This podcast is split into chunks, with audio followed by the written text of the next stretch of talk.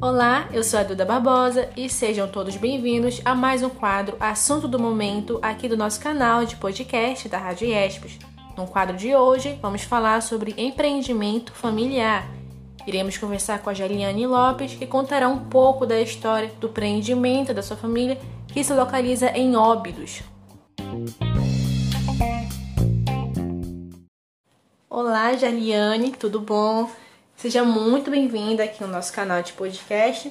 E a primeira pergunta que eu te faço é: do que se trata o empreendimento da sua família e qual é o segmento e como que começou, por que surgiu, é, o motivo que vocês resolveram abrir esse empreendimento.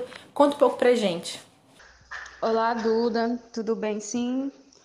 Já começo agradecendo pelo convite. É, o segmento do empreendimento é na área de alimentação, é um empreendimento familiar. O nome é Restaurbar, é um restaurante, né? E fica no município de Óbidos, Pará.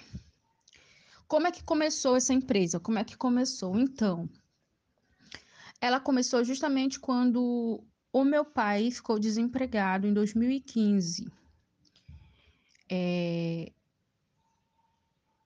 ele com quatro filhos, tal, três morando em outras cidades e eu morando ainda com ele em casa. Eu trabalhava de carteira assinada na época. E o meu pai ficou recebeu essa notícia de que ele teria sido demitido. Demitido porque ele passava por momentos de saúde, situações de saúde, então ele teve que se ausentar muitas vezes do trabalho para fazer tratamento, que é a depressão, né? Ele teve. E então esse ele ficou muito ausente da empresa e a empresa onde ele trabalhava em Trombetas, Pará, é, demitiu meu pai. Então, tipo, ele ficou muito sem saber o que fazer. E foi onde, onde, onde a gente começou a conversar.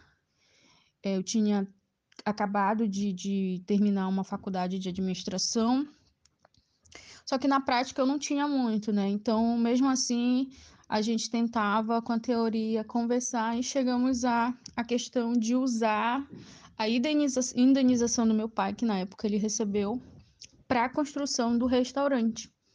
Foi a partir daí que a gente começou tudo.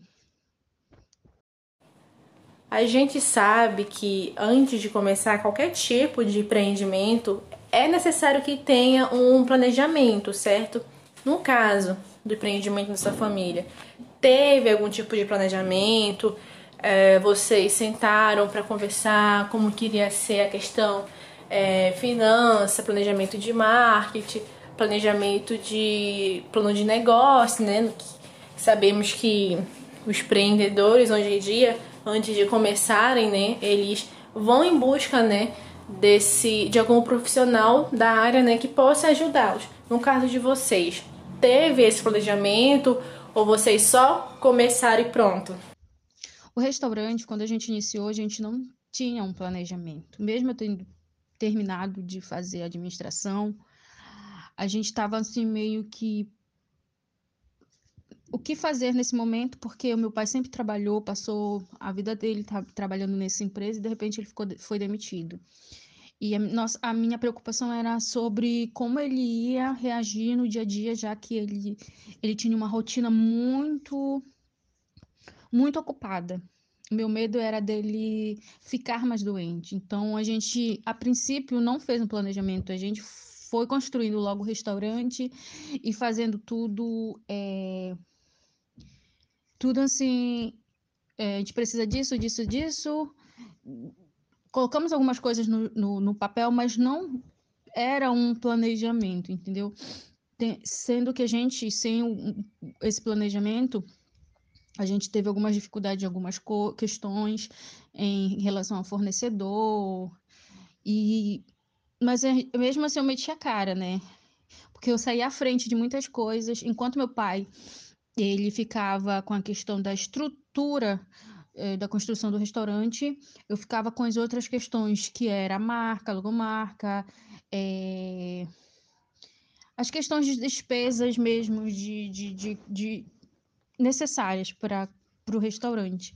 Então, um planejamento a gente não teve logo de início, o que foi, o que talvez tenha nos deixado a princípio desnorteados em algumas coisas que hoje em dia a gente a gente já tem um planejamento é, na verdade quem faz esse planejamento é a nossa contadora do, do restaurante. A gente tem uma contadora hoje, então ela vê as questões financeiras, é, declaração de imposto de renda. Então ela que faz toda essa questão. Essa questão já não fica com, comigo nem com meu pai. A gente tem alguém que faz isso.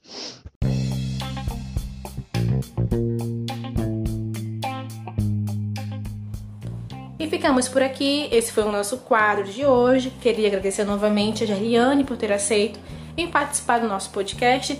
Agradeço também a você, ouvinte, que tem nos acompanhado por aqui. E até a próxima!